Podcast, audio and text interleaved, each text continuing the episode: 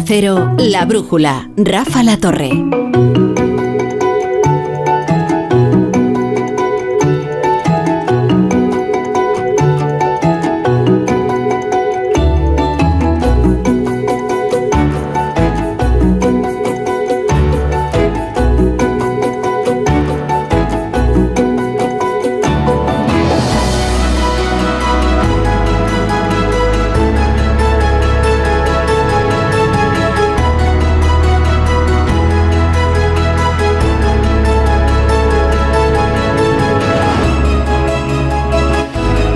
Destino era Chile, no, no es mal destino, desde luego, ¿no? Eh, nosotros tenemos al embajador oficioso de Chile en España, que es John Muller, y a cambio enviamos nosotros en misión diplomática a Irene Montero. ¿Qué te parece, Muller? Me parece, me parece una idea extraordinaria. Sobre todo Eh, para ella, ¿no? Me ha llamado gente de la colonia española en Chile que me dice, si ella viene, nosotros nos vamos.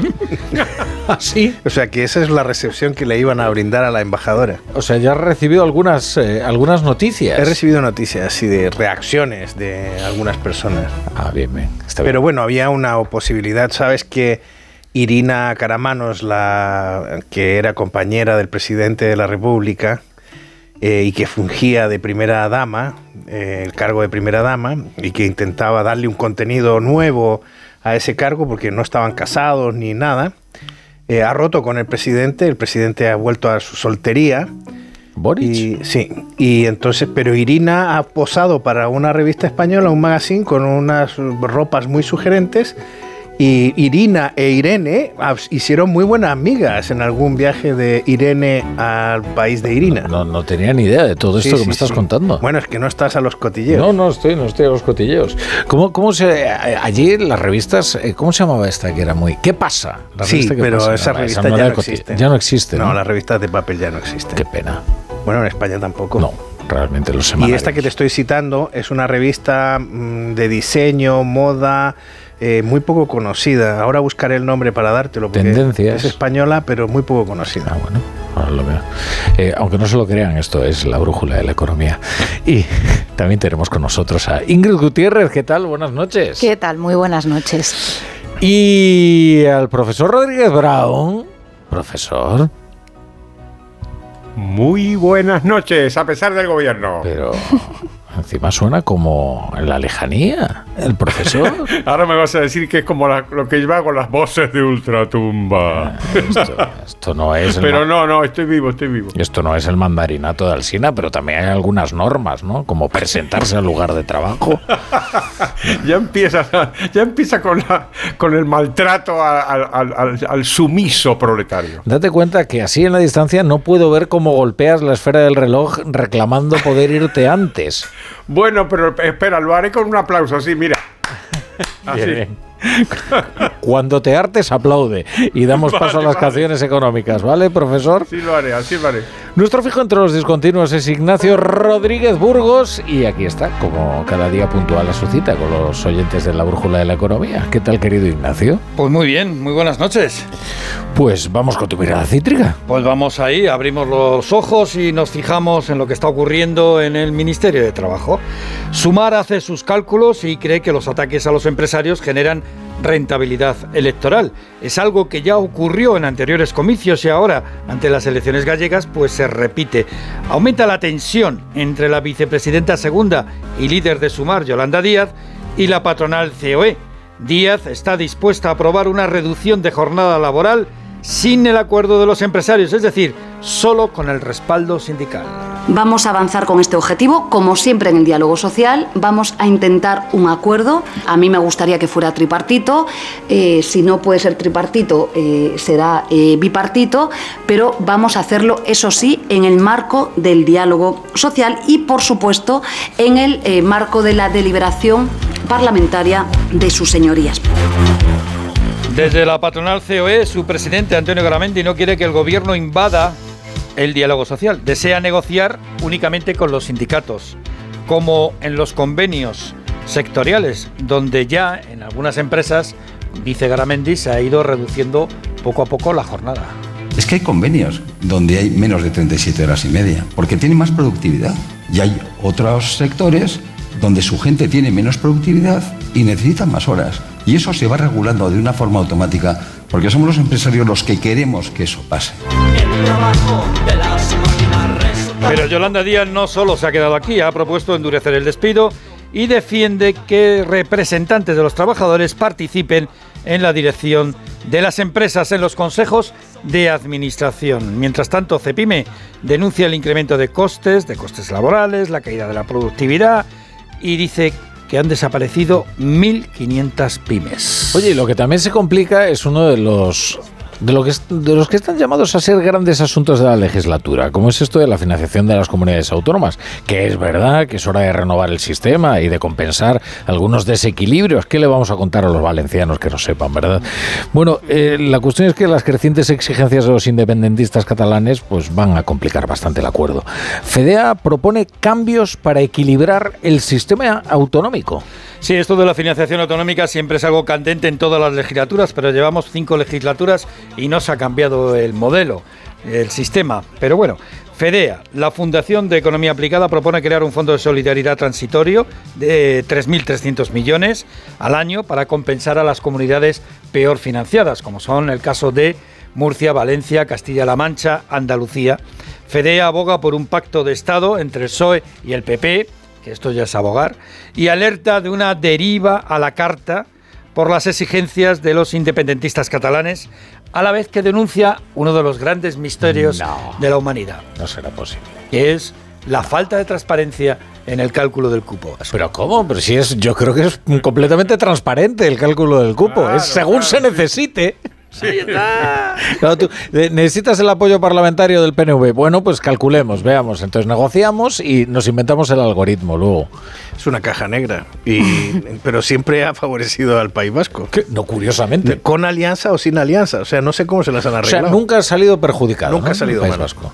Claro, fíjate que antes leía la alineación de las eh, comunidades eh, peor financiadas. Resulta que ninguna de ellas tiene un independentismo pujante. Y eso no debe ser casualidad. A ver si es que ahora la elección es que o te haces independentista o no hay manera de financiar. O no hay manera. Esto algo de esto sabía Pedro Solves cuando hablaba del sudoku del sudoku financiero. Lo decía porque claro, no había manera que aquello cuadrara. Y, la verdad es que nunca ha cuadrado. Oye, y tenemos, tenemos noticias empresariales de todos los colores hoy. Por un lado, el nuevo ministro de Economía, Carlos Cuerpo, inicia mañana una ronda de contactos con la banca. Irá a un banquero de uno en uno, pasando por el Ministerio de Economía, según informa el Confidencial. Nada de ir todos juntos, uno a uno. Por otro lado, Técnicas Reunidas consigue contratos en Arabia Saudí por un valor de 3.000 millones de euros en el negocio del petróleo. Telefónica logra el 93% del capital de su filial germana y ya se han apuntado, por cierto, voluntariamente casi 1.500 trabajadores a las rebajas, a las bajas voluntarias, a lo que es el ERE, pero recuerdo que eran 3.421, todavía queda. Y deciros también que el turismo alcanza el 13% del PIB cuando el gobernador del Banco de España, Hernández de Cos, alerta del riesgo del cambio climático y de la escasez de mano de obra en el sector. Y hay más noticias, más noticias de la economía que repasamos brevemente con la ayuda de Pedro Pablo González. Estados Unidos revisará otro modelo de Boeing. Sí, esta vez se trata del 737-900, avión que por cierto está presente en varias compañías aéreas que operan en nuestro país y en Europa, aunque aquí en el viejo continente no hay restricciones. Va a analizar la Agencia de Seguridad de Estados Unidos las famosas puertas y los sistemas de anclaje que dice son similares a los del tristemente famoso 737 más 9, el que perdió la puerta en pleno vuelo allí. Terraform Labs, la empresa de criptomonedas que se desplomó hace dos años, eh, se declara ahora, claro, en bancarrota. Sí, la compañía, recordará, se hundió en mayo del 2022 después de que sus tokens Luna y Terras United States provocaran un agujero de 40 mil millones de dólares en el mercado, que por cierto, no han aparecido este dinero. La noticia llega pocos días después de la Comisión de Bolsa y Valores allí aplazar al 25 de marzo el juicio por fraude de, Ko, de Do Kwon, el cofundador y antiguo consejero delegado de Terraform. Está en Corea. Allí le quieren juzgar y podría ser condenado allí a 40 años de cárcel. Oh, ¿Cómo está las condenas en Corea. Está caro el Bitcoin. Corea del Sur, vamos Corea del a- Sur, eh, Corea del sí, Sur. porque en Corea del Norte son incluso peores. No hay juicio. Lo que pasa es que en Corea es muy los delitos económicos son muy difíciles en Corea del Norte. Ten en cuenta que hay un monopolio del Estado de la economía, ¿no? Eso ya es otro, otro eh, es otra vuelta de tuerca al intervencionismo, lo de Corea del Norte, ¿no, profesor? Bueno, Alquiler Seguro plantea fijar la duración del alquiler de temporada para evitar el fraude. Sí, entre los motivos que deberían concretarse son la época vacacional, si son estudiantes, o motivos laborales, así como la duración de los contratos de alquiler por temporada, ya que tienen una abierta eh, legislación y que provoca este fraude. Y es que los propietarios, ante esa inseguridad jurídica en torno a la vivienda, pues toman decisiones temporales para eliminar, dicen, la oferta de vivienda en alquiler, lo que provoca que aumenten los Claro. precios. O sea, esto es uno de los efectos de la ley de vivienda, La ¿no? ley de Que vivienda famosa. Dice, oye, yo voy a hacer contratos temporales como si esto fuera por temporada y así evito algunas eh, condiciones que considero lesivas, ¿no? Sí, bueno, eso es lo que está ocurriendo con, con el tema de, de los eh, alquileres vacacionales, que cada vez hay más y en cambio cada vez hay menos oferta de una vivienda en alquiler tradicional para vivir con la familia todo el año. E incluso hay muchas viviendas para estudiantes que desde el primer momento se dice que en el verano ahí todo el mundo fuera. Claro. Y entonces, bueno, pues todo esto lo que está ocurriendo es que mm, la ley, evidentemente, en toda la gente que ha trabajado en el sector te dice que tiene verdaderas contradicciones y es muy y está generando mucha tensión. Y es que en este caso concreto de este tipo de viviendas eh, están situadas evidentemente en zonas eh, estratégicas que son precisamente las zonas tensionadas, que es donde existen los problemas reales porque no hay una oferta de vivienda nueva, no solo por el problema que arrastra la construcción desde la crisis financiera, sino por un mero problema de espacio. Y eh, a esto se suma eh, la situación de, de, subida constante de los precios de los alquileres eh, pues a lo largo de los últimos 15 años. Esto al final es gasolina para que esos precios sigan subiendo y restringe todavía más la, la oferta para las personas que simplemente quieren eh, la vivienda pues para poder iniciar eh, o continuar su proyecto vital. Yo he escrito... Bueno, lo, que pasa, ah, perdona. Lo, lo que pasa es que esto, con todo lo lamentable que es, desde luego lo que no podemos argumentar es que sea una sorpresa, ¿no? Sí, como si no hubiéramos advertido a los gobernantes. Estoy pensando particularmente en el caso de Cataluña, ¿eh? pero en otros lugares de España también, ¿no? De que las medidas intervencionistas pues tienen consecuencias que son contradictorias con sus propios objetivos, ¿no? Entonces tomas medidas intervencionistas y lo normal es que se reduzca la oferta y suban los precios, es decir, exactamente lo contrario de lo que tú presumiblemente pretendías. O sea que sí, que lamentable, sí, pero sorpresa no. ¿eh? No es sorprendente y porque además se dijo el eh, ahora vamos a ver a Cataluña además estrenar la ley de la ley de sí, vivienda sí. con el tema del control de precios. Entonces ya veremos el, vamos a tener el festival completo porque vamos a ver el intervencionismo. El intervencionismo ha ido cambiando de, de signo. Yo he escrito hoy precisamente sobre este tema eh, un artículo en el ABC y, y, y, analizo la, la, la situación, de la, la, percepción del problema de la vivienda ahora mismo. ¿no? Es el undécimo problema en la lista de los problemas que la gente considera que tiene España, pero cuando le preguntan a la gente si tiene un problema con la de, de vivienda, es el séptimo problema. O sea, esto es muy interesante. Sí, sí y es. luego, la, de, de, cuando tú ves eh, la relación entre edades, eh, 20, de, 20, de, 30, de 24 a 34 años es el segmento al que le preocupa más este asunto. El, el segundo segmento al que le preocupa, al, el segmento al que realmente le preocupa más es el de 18 años y 24, porque los que no votaban antes son los que muestran más, los que, los que muestran más interés. ¿No? Y luego la correlación entre izquierdas y derecha es clarísima, es impresionante. O sea, el BNG y Esquerra Republicana son los votantes, las personas que declararon haber votado estos partidos, son los que consideran más importante el problema de la vivienda, le dan más eh, importancia, luego Sumar y Podemos, y luego, eh, y, luego en la derecha, el PP tiene una apreciación bastante baja del problema, pero es que lo que es sorprendente es Vox.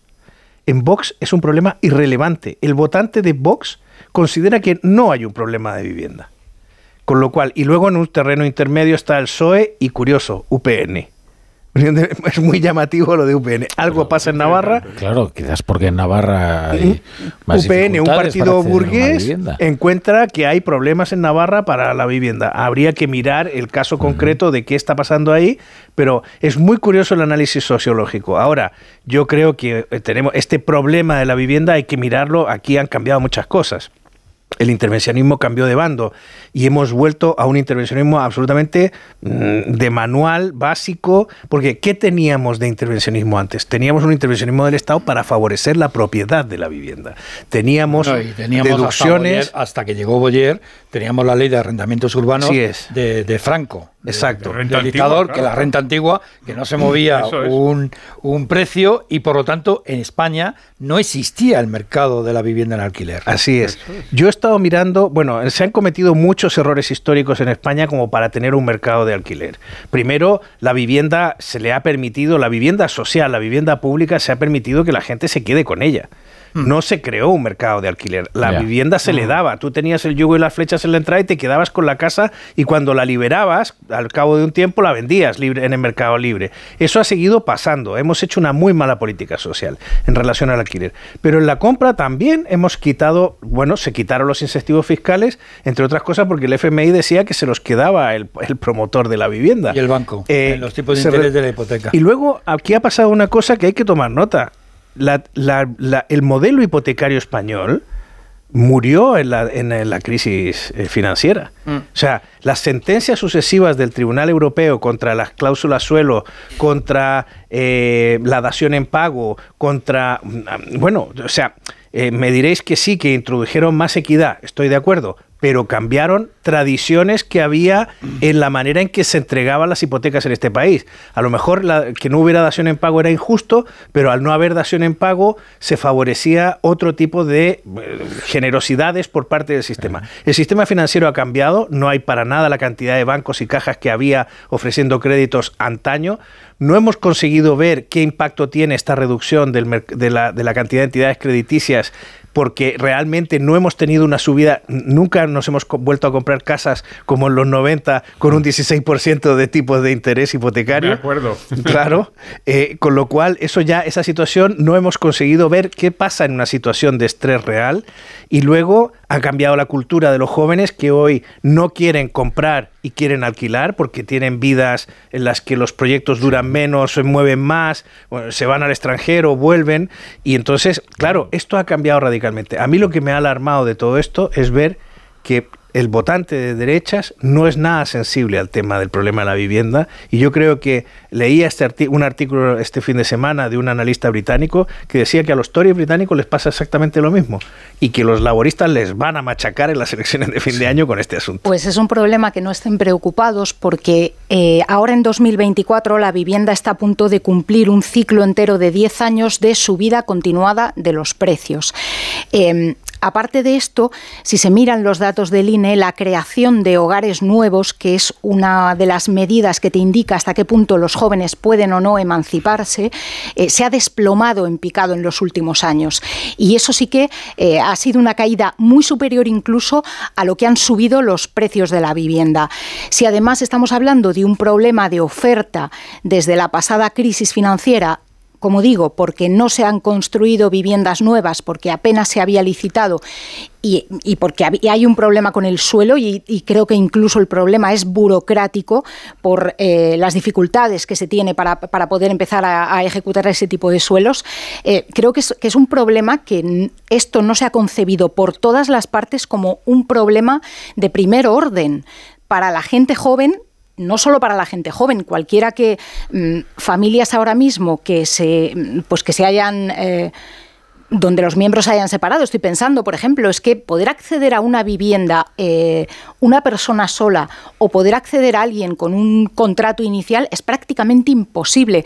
Yo os animo a que miréis los datos de, de creación de nuevos hogares porque estaba intentando buscar ahora el el dato concreto, pero la caída es espectacular y, creo que tiene mucho que ver con que no se ha legislado bien en torno a la vivienda en los últimos años, ni siquiera la crisis financiera ha servido eh, para cortar problemas de raíz que siguen produciéndose y creo que hay que legislar con una mayor contundencia desde los dos ámbitos. Para quien va a alquilar esa vivienda para el arrendatario o para el comprador, pero también para el dueño, porque estamos en un país mm. fundamentalmente de pequeños propietarios. La gente en este país ha ahorrado con eh, inmuebles, ha sido tradicionalmente con depósitos y con inmuebles. Entonces, em, la única forma de solucionar este problema es que ambas partes se sientan que, están siendo, eh, bueno, pues que se están atendiendo sus demandas y sus problemas. Dios mío, Ingrid, pero estás diciendo ¿Puedo hacer una nota mileística? Ah, sí, a ver. Hombre, expresado así, claro. La libertad, carajo. Cualquiera se pone. Menudo no, no, es que, cebo, el profesor. Debe ser por la distancia, pero estoy, estoy mileístico. Os hago un spoiler. La canción económica va a ser argentina y además liberal. Estas cosas las hago cuando no estoy en la emisora, pues si no, no me dejáis. Pero la nota mileística es que dentro de las reformas que ha, plantado, que ha planteado el, el, nuevo presidente Javier Milei está la liberalización de los alquileres, que ahí también Argentina tiene una larga tradición, iba a decir podemita, pero en, realidad es peronista, peronista, podemita, de control de los alquileres con los resultados que ya conocemos. Pues bien, ha empezado a desregular y a liberalizar todavía lentamente el mercado del alquiler y ha habido buenos resultados. Si me, me dicen y estoy leyendo que hay un mayor dinamismo de un mercado que estaba aletargado. De todas maneras, es interesante ver lo que ha pasado con la vivienda en España. En España siempre ha habido problemas de vivienda porque el suelo siempre ha sido escaso y porque al gobierno de turno, ayuntamientos, mm, regiones, comunidades autónomas, es decir, a la autoridad competente no le ha interesado nunca tener suelo liberalizado en condiciones. Uno de los objetivos de Franco tras la guerra tras la posguerra, y de esto no sé si era premeditado y consciente, pero creo que sí, es que creó un país de propietarios. Antes de la guerra y antes de la dura posguerra, en España eh, era un país de inquilinos. La gente pagaba una renta y la mayoría de la gente vivía en alquiler. Esto cambia a partir de la posguerra. Incluso, bueno, incluso se compartían pisos. ¿eh? La fuerte inmigración del desarrollismo eh, generó un montón de realidades. Eh, como por ejemplo un fuerte eh, chabolismo alrededor de las grandes ciudades, infraviviendas y después promociones salvajes, pero promociones salvajes como no se han visto en ningún otro lugar de Europa. Por ejemplo, yo os recomiendo que en Madrid vayáis, cuando vayáis al barrio El Pilar, levantéis un poco la cabeza en, la, en el centro comercial La Vaguada y os fijéis en los bloques de enfrente. Bien, esos bloques se crearon, se levantaron sin ventanas. Pisos con apenas una o dos ventanas. De tal manera que los vecinos iban construyendo las ventanas y si os fijáis, veis que no cuadran, porque cada uno puso la ventana donde Dios le dio a entender. Eso demuestra el salvajismo que ha habido siempre y el descontrol que ha habido siempre. Es un ejemplo, pero vamos, lo puedes ver en muchísimas eh, ciudades españolas, el descontrol en el urbanismo que hubo en los años 60, 50, 60 y 70. Bien, lo que ocurrió, hay un dato increíble. A principios del siglo, ya en democracia, a principios del siglo, hace 20 años, en España había dos millones de viviendas sociales. Dos millones. Pero tanto las comunidades autónomas como el gobierno central seguían obsesionados con fomentar eh, la España de los propietarios. Ahora mismo solamente hay 200.000. Y en eso estoy de acuerdo con lo que dice Müller. Nadie pensó en crear viviendas en alquiler sociales. No, no. Eh, eh, siempre se promo, siempre la promoción una transferencia importante de riqueza, ¿eh? claro. Pero bueno, también es verdad que la mayoría del piso lo paga el, en España lo paga la familia. Con ayudas, sin ayuda, la mayoría de los pisos los pagan las familias, con muchos esfuerzos, con hipotecas, con la letra del piso, como sea. La ayuda se centraba en el suelo, especialmente. Pero no ha habido política de vivienda en alquiler ni vivienda baratas. Pero Ingrid decía yo que ha dicho algo tremendo, incluso corriendo un grave riesgo personal, que es esto de que hay que proteger a los pequeños propietarios también. Lo digo porque la ministra de Vivienda se le ocurrió decir eh, este exabrupto, sin duda, ¿no? En, cuando en su toma de posesión y bueno, inmediatamente se le echaron de encima. Fue, yo creo que la ministra más criticada Por, por el fuego amigo en esta legislatura por esa frase concretamente. Hay que proteger también a los pequeños propietarios. ¿Sabes lo que pasa? que también en torno a los propietarios, por la confluencia, que es verdad que en, en cuanto a pastel, en cuanto a porcentaje del mercado es muy reducida, de grandes fondos que un poco han hecho lo que han querido con, los precios, con las condiciones a la hora de alquilar. Em, yo creo que eso ha creado un, un, cierto malestar y una cierta suspicacia en torno a la figura del propietario, pero creo que estos casos son mínimos y que hay que legislar pensando en, como decía la ministra, como dijo en su momento, en su toma de posesión, pensando en que es que España es un país de pequeños propietarios que alquilan. es que es así. He encontrado, por cierto, el dato que estaba buscando, que me había costado antes, eh, de los últimos 10 años, el porcentaje de hogares con cabeza de familia de hasta 35 años han pasado del 14,7 al 6,7%. Pero es que el porcentaje de hogares donde el cabeza de familia tiene entre 35 y 44 años se ha reducido de casi el 22% a el 19%. O sea que esto no afecta solo, no es un problema que afecte solo, aunque sí fundamentalmente a la gente más joven, pues evidentemente por sus peores condiciones e inestabilidad laboral, pero que cada vez va afectando a un colectivo mayor de ciudadanos. Fíjate que entre, en, el, en el dibujo, eh, no he dicho que el dibujo sociológico que he hecho sale del barómetro del 6 de enero, del avance del barómetro del 6 de enero, el último. Pero es llamativo, a las mujeres les preocupa más la vivienda que a los hombres. Otra cosa que es llamativa, porque, porque esto está cambiando. Entonces hay muchas mujeres que están criando solos a sus hijos. Entonces, eh, y, que optan por no tener un marido o no tener una familia. Entonces, mm, claro, empieza a ser un segmento que antes no figuraba en las encuestas como preocupaba porque era la familia tradicional y el, cabeza de familia era el, hombre. Y ahora esto está cambiando. No, es, eh, es muy interesante mm. y merece la pena que nuestra clase política estudiara el tema. Hay una, hay una noticia de, de, última hora que alguno juzgará una noticia sectorial, pero no, en absoluto. Tiene una enorme importancia, dada la figura a la que se refiere, desde luego, que es uno de los más importantes intelectuales eh, en esta España reciente nuestra. El país ha despedido a Fernando Sabater, eh, lo confirma después de verdad? sí, sí, sí. Después de las críticas al, al diario, en, en, este programa, entre otros, en el, diario el mundo? en el Confidencial. Eh, eh, tiene un libro que eh, pues ha debido de molestar bastante a los directores eh, del diario de Prisa y finalmente han tomado la decisión de prescindir de Fernando Sabater, que si yo no me equivoco es fundador del periódico y lleva escribiendo desde, su primer número, ¿no? Sí, desde luego es uno de sus, de sus firmas más ilustres últimamente no estaba de acuerdo con la línea editorial y él así lo manifestaba, pero bueno, es importante también tener a colaboradores que disientan de la línea editorial.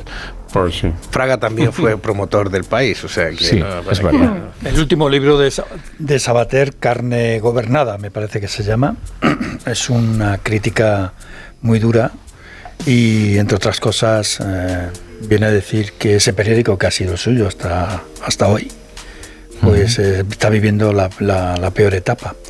Y comentaba Fernando Sabater que el libro anterior, que era una recopilación de artículos en el país, el único medio de comunicación que no hizo mención de que había sacado un libro de artículos del país fue el país.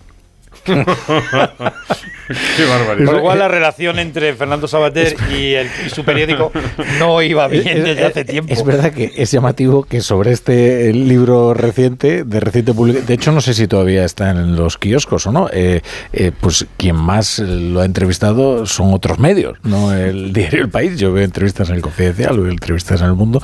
Bueno, eh, la verdad es que nosotros lo tuvimos aquí a, a Fernando Sabater acompañándonos el Día de Reyes el Día de Reyes, eh, porque nos gusta mucho hablar con él y porque la verdad es que no solo consideramos que es un intelectual valioso, comprometido, en fin, ¿qué vamos a decir ahora de él? Eh, comprometido se suele decir siempre de... ¿no? de sí, en el sentido contrario. Sí, pues no, pues yo creo que este es verdaderamente comprometido, por cuanto, entre otras cosas... Por descomprometido. Comprometió su pellejo, entre otras cosas, ¿sabes? Cosa que otros no están dispuestos a poner encima de la mesa, ¿no? Que son siempre luchas a posteriori, ¿no? Como, el como dice el propio Sabater, dice, bueno, claro, es que ahora esto de oponerse a Franco, hombre, es, eh, tiene el mismo peligro más o menos que, no, sé a quién dijo, si al cardenal Richelieu o a... Ah, no, no dijo si a Calígula, a Calígula. A Calígula, oposición a Calígula, pues hombre, pues sí. Pero la verdad es que, bueno, eh, no, nosotros lo tuvimos aquí porque es una persona eh, enormemente, de conversación enormemente sugestiva y además nos gusta porque no es un cenizo y nos gusta rodearnos de personas que no son cenizas. Con lo cual seguro que escribirá un artículo muy divertido en aquel medio en el que me escribo a partir de ahora. Eh, a las, las nueve y media ya. Tengo que poner unos anuncios. Ocho y media en Canarias. Consejitos y regresamos. La brújula. La torre. Onda cero. ¿Te lo digo o te lo cuento? Te lo digo. No me dejas escoger el taller que yo quiera. Te lo cuento. Yo me voy a la mutua. Vente a la Mutua y además de elegir el taller que quieras, te bajamos el precio de tus seguros, sea cual sea. Llama al 91 555 5555. Te lo digo, te lo cuento. Vente a la Mutua. Condiciones en Mutua.es. Con este estrés no consigo concentrarme. Toma Concentral. Con su triple acción de lavacopa, rodiola y vitaminas, Concentral consigue aliviar el estrés ayudando a una concentración más estable y duradera. Concentral. Consulte a su farmacéutico o dietista. ¿Cansado de toser? Toma Herbetón Respire. Herbetón jarabe con extracto de pino y eucalipto espectora y reduce el espasmo bronquial. Herbetón Respire. Consulte a su farmacéutico o dietista. Su alarma de Securitas Direct ha sido desconectada. Anda, si te has puesto alarma, ¿qué tal? La verdad que muy contenta. Como me paso casi todo el día fuera de casa trabajando, así me quedo mucho más tranquila. Si llego a saber antes lo que cuesta, me la hubiera puesto antes. Protege tu hogar frente a robos y ocupaciones con la alarma de Securitas Direct. Llama ahora al 900-272-272. Este es el mejor anuncio del mundo. Un anuncio que no tiene voces famosas, ni la típica canción pegadiza, y sin embargo, es el mejor anuncio del mundo. Tengo que darles una muy buena noticia. Su hijo ha superado la enfermedad. Porque el mejor anuncio del mundo es poder decirles a unos padres que su hijo ha superado la leucemia. Ayúdanos a seguir investigando enviando imparables al 28027. Fundación Josep Carreras. Imparables contra la leucemia. Coste del mensaje 1,2 euros. Donativo íntegro. Disponible para móviles Movistar, Vodafone, Orange, y Goscaltel y Telecable.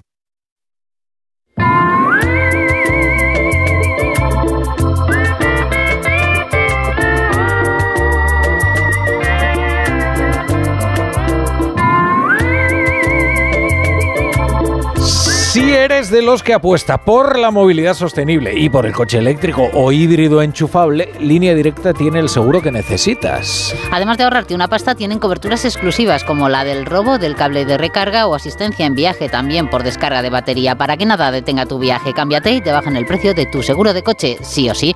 Ve directo a lineadirecta.com o llama al 917-700-700. El valor de ser directo.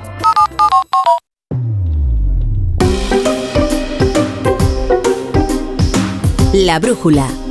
La torre.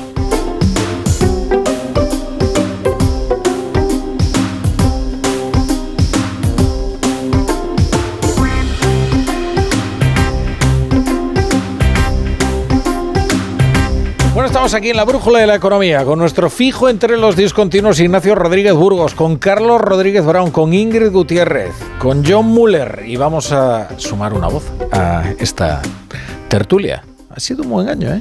para el turismo.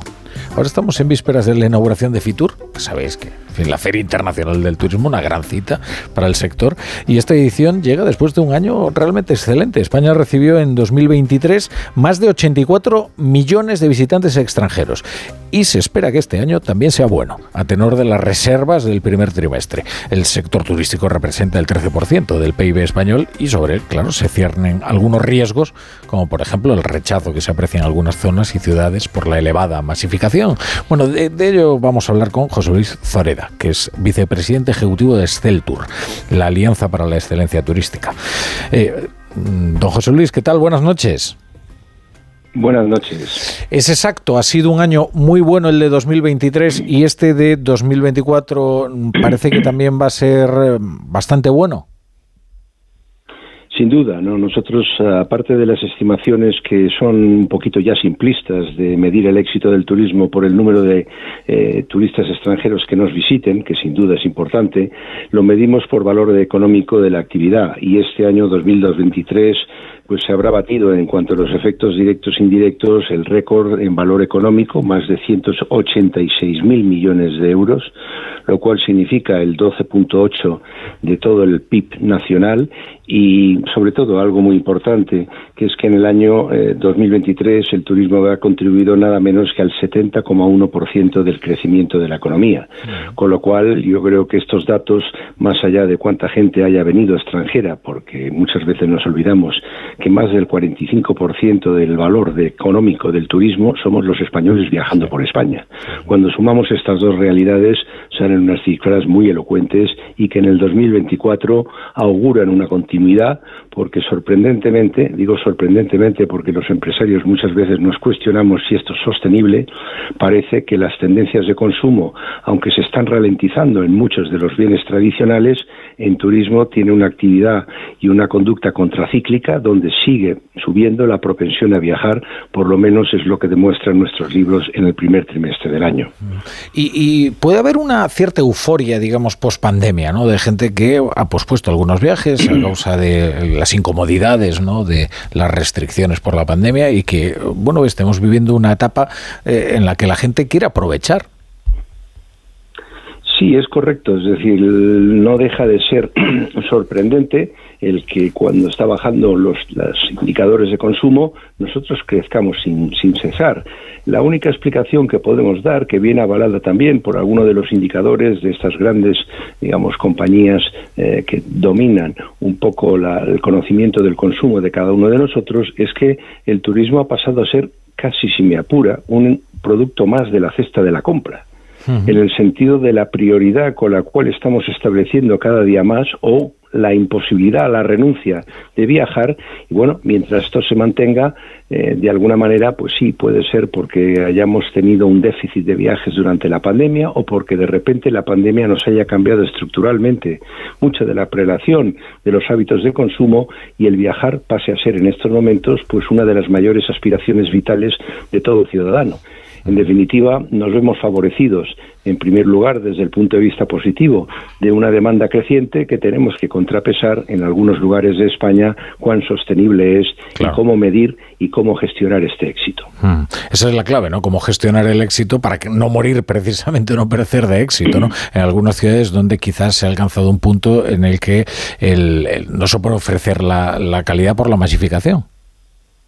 Bueno, este verano era un poco también contradictorio. En todos los lugares de éxito, Barcelona, si hablamos de ciudades, Ibiza, Mallorca, eh, Málaga, Costa del Sol, Santiago de Compostela, Canarias, eh, movimientos de contestación social crecientes, en la medida que había pues una parte de la ciudadanía. Y ya no se trata solamente de grupos radicales o de grupos sustentados en una ideología política, sino que de alguna manera son vecinos que sienten que en algunos momentos, por la masificación o por la gentrificación, que nosotros entendemos que es probablemente el elemento más perturbador en estos momentos que genera las viviendas turísticas, pues sienten que están perdiendo una calidad de vida sienten que se les está agobiando eh, su disfrute de sus entornos o sienten que se les está expulsando de sus barrios porque no pueden pagar los alquileres o porque no pueden pagar los precios de venta que sí pueden quienes están metiendo e invirtiendo en los alquileres turísticos y lo que es peor, se están banalizando sus barrios porque está desapareciendo la frutería, la peluquería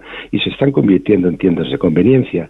Y esto nos está haciendo mucho daño al conjunto del sector turístico porque está deteriorando la imagen de todo el conjunto del resto de la cadena de valor que cumpliendo escrupulosamente la legalidad, porque dicho de paso, ese crecimiento escalofriante en toda España de estas viviendas turísticas, en su gran mayoría son ilegales. Con lo cual, esa calidad de vida que antes se percibía del turismo en algunos lugares precisamente exitosos se está cuestionando y es algo que tenemos que vigilar y tenemos que de alguna manera cuidar para no caer en eso, en el morir del éxito por una excesiva demanda o por estos fenómenos y estas externalidades crecientes que no son exclusivamente españolas, pero de alguna manera en España ya están apreciando con una cierta intensidad. Eh, pero dice usted que muchas de estas eh, viviendas turísticas son, son ilegales, no tienen los permisos necesarios. Eh, ¿Es, necesaria una nueva regulación o bastaría con que se cumpliera la actual? Es decir, es, eh, ¿bastaría con que la inspección fuera mucho más eficaz? Bueno, yo le diría que dos cosas. En algunos lugares puede haber algunas normativas deficientes o inexistentes o laxas, pero el principal problema en estos momentos no es solo eh, la laxitud o la inexistencia de esta legislación, que empieza en la propia Unión Europea con unas directivas muy laxas, pero termina aterrizándose en España a nivel de comunidades autónomas y en algunos, donde algunas grandes ciudades, pues ni siquiera hay ninguna regulación urbanística que tenga en cuenta este fenómeno. Pero el principal problema ahora ya no es la regulación, el problema es el cumplimiento. En la medida que estamos hablando de centenares de miles de viviendas por toda España, no hay capacidad inspectora alguna en ninguna comunidad autónoma para, por la vía de la inspección tradicional, poder detectar de una manera rigurosa cuál es toda esta oferta ilegal. Y nos encontramos, por contra, con la dificultad, por no decir el continuo juego al escondite de las grandes plataformas, que son las que generan este negocio, negándose porque sienten que no se están obligados a ello o que no se deben de corresponsabilizar, de velar que no subieran a sus plataformas nada que no cumpliera la legalidad vigente, que parecería lo obvio. Si este procedimiento regulatorio previo de las propias plataformas de hacer un control ex ante, de no subir a sus páginas web nada que cumpla la ilegalidad, se habría terminado el 80% del problema que en estos momentos generan. Por lo tanto, es cierto que pueda faltar inspección, es cierto que puede ser necesaria una regulación en algunos casos, pues con mayor, digamos, mm, rigor, pero el grave problema viene después, en la dificultad de poder hacer cumplir o vigilar o controlar el cumplimiento de la ley por la absoluta negación de las plataformas a colaborar en la debida forma para que este fenómeno de la ilegalidad no se produzca.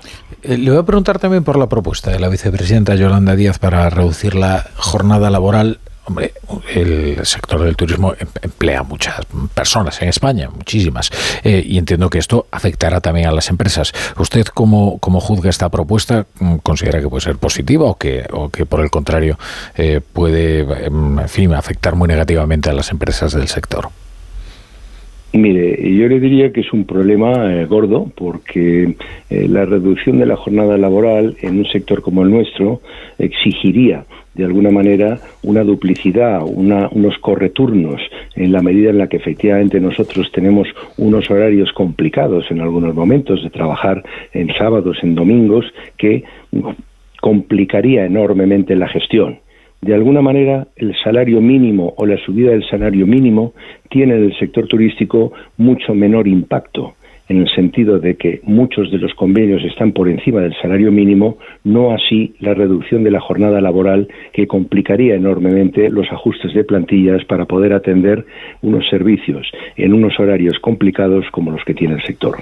Eh, si no tiene eh, ningún inconveniente, le voy a hacer una pregunta a John Muller. ¿Qué tal? Buenas noches, señor Zoreda. Eh, una cuestión rápida. Buenas noches. ¿Hemos conseguido pasar a Francia en términos de visitantes turísticos?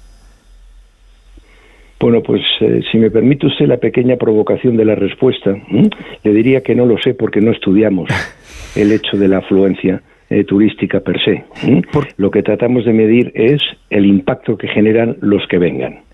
Porque yo estaba mirando las cifras y daba la impresión de que podíamos haber superado a Francia en número de visitantes, pero Francia tuvo el Mundial de Rugby y yo pensaba que en 2024 a lo mejor España podía darle el sorpaso, pero no va a poder ser posible porque Francia tiene los Juegos Olímpicos.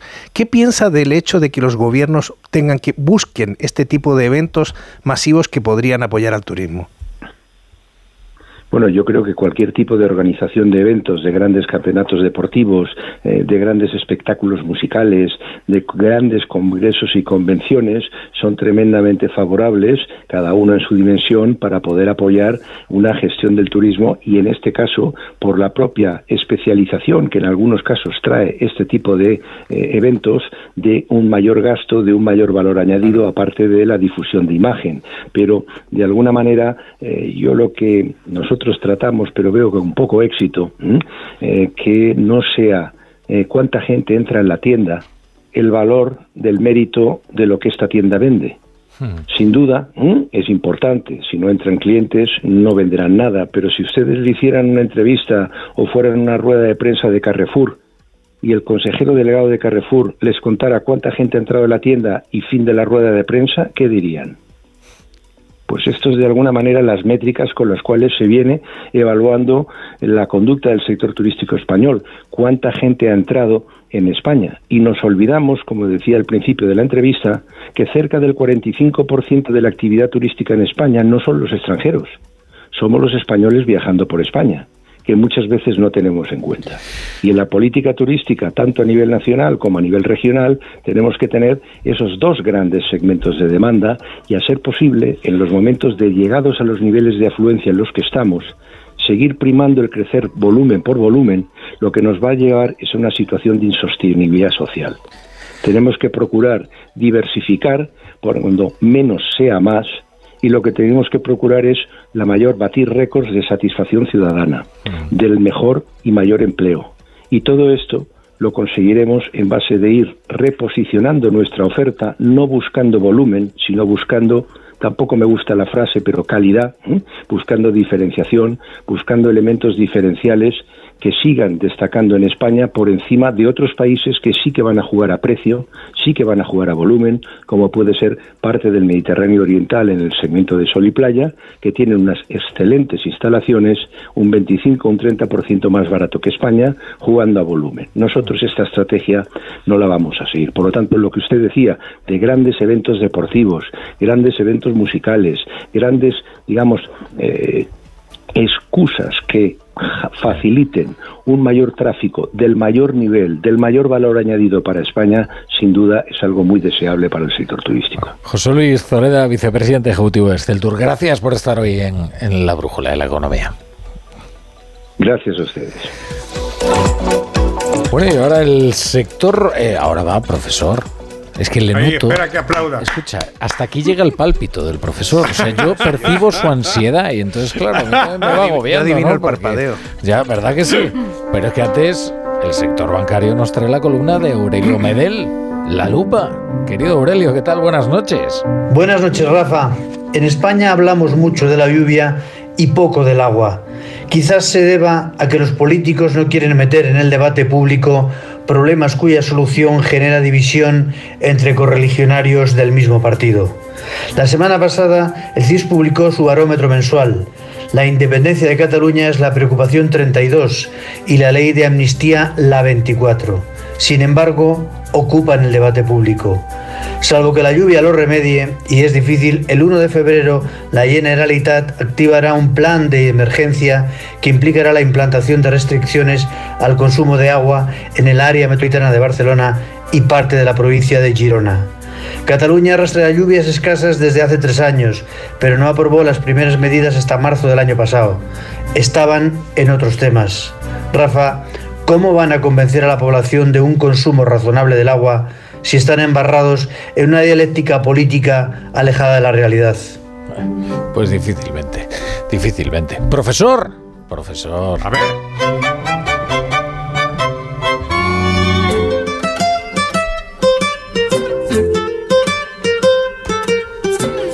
Hoy es lunes. Tenemos al profesor Rodríguez Brown preparado para ilustrarnos con sus canciones económicas.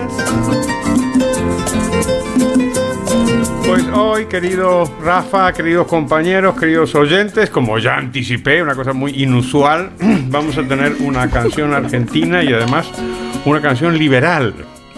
En la canción, dejarme que haga una introducción y después la ponemos porque quiero que escuchéis la letra que es buenísima.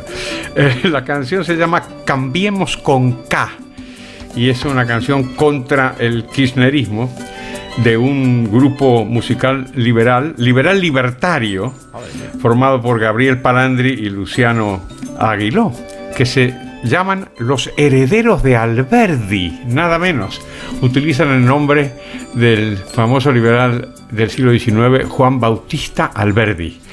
Y ya con esa introducción ya vamos a ver qué es lo que puede pasar. Pincha eso, Belda.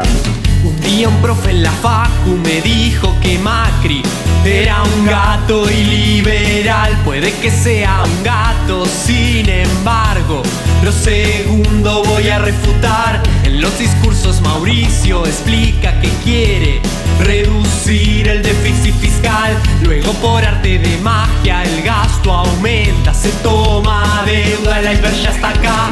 Un liberal odia la deuda, un liberal, liberal ahorra lo que ingresa. Tampoco sube los impuestos, liberal y no crea nuevos ministerios. Cuando ya nadie Bueno, ya os imagináis. Bueno, esto es glorioso, profesor. Pero esto es como si aquí un grupo español, eh, yo qué sé, hace una canción sobre Montoro. Bueno, pues efectivamente, efectivamente, porque no solamente son críticos con el, con el populismo, sino también con Macri, como acabáis de escuchar. Eh, diciendo que bueno que, que- que Macri decía que, que quería reducir el déficit y luego lo que pasaba es que el, el gasto aumentaba, aumentaba la deuda, subía los impuestos, etcétera, etcétera. ¿no? Bueno, pues esto que os pongo es nada más que una parte de la canción, que es bastante larga, pero fijaros otros, otros mensajes que tiene. Por ejemplo, los, el control de precios, este disparate al que están, están aficionada la política, sobre todo la de izquierda, se aplica en Argentina y se llaman los precios cuidados, ¿vale? Qué retórica cursi. Bueno, y, y por supuesto dicen eh, eh, eh, los precios cuidados, qué risa me da directamente. Más, hacen la relación directamente entre inflación y emisión monetaria, de tal manera que ni Milton Friedman lo haría mejor. Dice, es hora de darse cuenta de que los precios aumentan por la emisión del Banco Central. Yo no sé si habíais escuchado alguna vez una canción que te lo diga de esa manera. Más metas, más, más eh, eh, eh, argumentos liberales. Una vieja tradición que denuncian los liberales es la complicidad de los empresarios con los políticos. Esto que ya denunció Adam Smith en el siglo XVIII, pues se mantiene en nuestros días, como sabéis. En la Argentina les suelen llamar empresarios prebendarios. Bueno, pues también caen bajo, bajo la picota de los de herederos de Alberdi que cantan, dicen, empresarios prebendarios colgados de la teta del inmenso Argen Leviatán. En fin, no, no, hay, no hay más, no hay más. Oye, vamos no, a no tengo tiempo de contaros más. Vamos a de un es ratito todo más. Así. Es- venga. Vamos. El Banco Central liberal odia la deuda, un liberal, un liberal ahorra lo que ingresa, tampoco sube los impuestos, un liberal no crea nuevos ministerios. El estatismo de los Macri viene de hace tiempo, es historia muy popular. Empresarios prebendarios colgados de la teta del inmenso Leviatán. Ya se estatizó su deuda y la de otros amigotes en la dictadura militar. En la dictadura. Es una cosa. Aquí Pero es que- buenísimo, eh, Rafa. eh, que está- te, te digo una cosa, está ahora haciendo los cuernos heavies eh, John Muller y meneando. Si tuviera melena sería melena, pero meneando la cabeza durante un concierto. Esto es canción protesta. Sí, total, sí. Es extraordinario. Bueno, es maravilloso. Ahora, pues, ahora lo que voy a hacer es intentar buscar más, porque como os imaginaréis, te- me, me imagino que a- a- alguna canción más tendrá, pero es maravillosa, maravillosa. Hombre, Bueno, ¿te ha gustado Rafa La Torre? ¿Cómo? Me ha parecido extraordinario. No tanto como a ti, voy- he de decir. Yo me imagino que tú irías de, de gira con este grupo. O sea, Desde luego, si me aceptan, formaríamos un trío, desde luego, desde luego. Pues sí, Bueno, pues si te gustó, gustado. podemos cantar, ¿no? ¿O no? Bueno, a ver, a ver. Mani, mani, A ver si, si en la soledad de su casa, a ver. Que si te quieres por el quieres por el pico divertido, cómprate un cucurucho de maní. Bastante bien, ¿no? No, terrible, terrible, profesor. No, no, no. Ha sido un bochorno. Tienes que venir aquí. O sea, aquí la verdad es que Vale, la, vale. la presión de nuestras miradas de reprobación siempre. eh, sí, yo creo sobre que todo de reprobación, funciona. empezando por la tuya, que eres malvado. Sí, porque es un acto preventivo. Bueno, eh, profesor Rodríguez Brown, la verdad es que nos ha sorprendido muy. ¿Cómo se llamaba el grupo y la canción? Dinos. La canción se llama Cambiemos con K, alusión con a los Kirchner, y el grupo se llama Los Herederos de Alberdi, por Juan Bautista Alberdi, el autor de la Constitución Argentina Liberal del siglo XIX. Maravilloso grupo. Como pensábamos que no había un argentino liberal, va, gana mi ley. Tenemos aquí este grupo. Alguno hay, sí. Es extraordinario. John Muller. Buenas noches. Buenas noches, querido. A disfrutar de la vida. Eso. Ingrid Gutiérrez, buenas noches. Buenas noches, Feliz año. Feliz año. Ignacio Rodríguez Burgos eh, vendrá mañana y sí, lo tendrán aquí, pues no sé, pues, desde las 5 de la mañana más o menos hasta las 2, hasta las 5 2 de, la mañana también. Hasta aquí, Querido Ignacio. Muy bien. A disfrutar. Hasta ahora. Maní, me voy. Maní, maní.